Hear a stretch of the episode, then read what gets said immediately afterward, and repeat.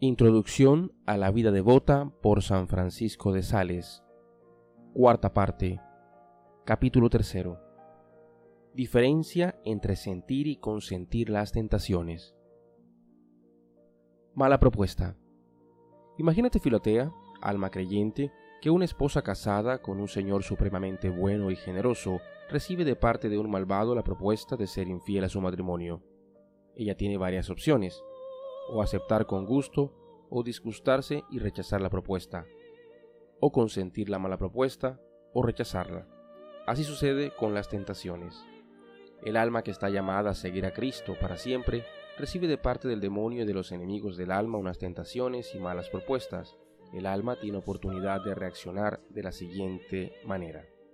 Primero, el pecado le es propuesto. Segundo, el alma siente agrado o disgusto por la propuesta.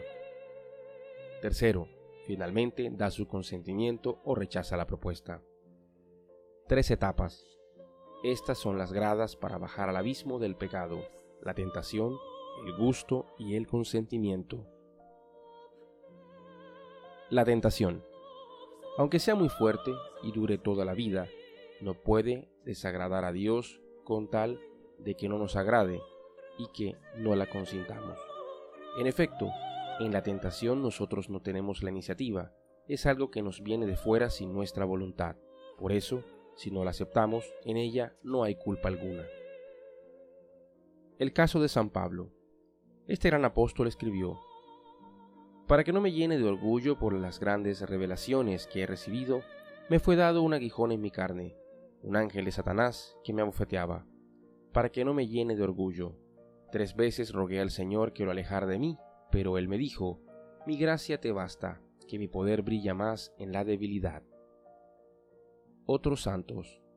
Santa Ángela de Foliño sufrió pavorosas tentaciones, y lo mismo le sucedió a San Francisco y a San Bernardo, que tuvieron que revolcarse entre espinas para lograr calmar sus tremendas tentaciones, y a San Benito, que se revolcaba entre la nieve para suavizar los ataques de los enemigos del alma y no por eso perdieron la gracia y amistad con Dios, sino más bien la aumentaron. Saber diferenciar. Filotea, alma creyente, no te dejes jamás por vencida, con tal que las tentaciones te desagraden. Acostúmbrate a diferenciar bien entre sentir y consentir. Puedes sentir la tentación y sentirla muy fuerte, pero si te desagrada, no la consientes pues uno de los medios que llevan a consentir es sentir placer. Así que pueden los enemigos del alma ponernos cuantas trampas quieran y atacarnos sin descanso con cuantas proposiciones se les antoje, que mientras tengamos el propósito de no agradarnos de ninguna de sus propuestas y atractivos, no es posible que ofendamos a Dios. Así el esposo de aquella mujer, a la cual le enviaron una mala propuesta, no tiene por qué disgustarse con ella si la esposa no le agradó la malvada propuesta y la rechazó.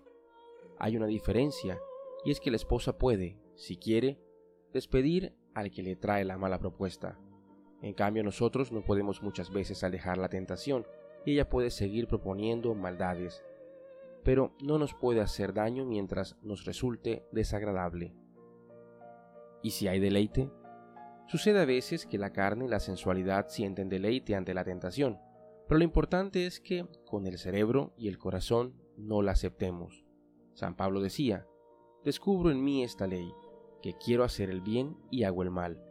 Advierto una ley en mi carne que lucha contra la ley de mi corazón y me esclaviza a la ley del pecado. Ay de mí, ¿quién me librará? Gracias a Dios será Jesucristo. La tentación afecta a lo carnal ofreciéndole atractivos, pero si en el cerebro y en el corazón tenemos la resolución de no consentir en el pecado y en la tentación, aunque todo el cuerpo ande alborotado, no pecamos. El deleite pecaminoso que agrada a nuestra sensualidad no está agradando a nuestro espíritu, y por lo tanto no pecamos.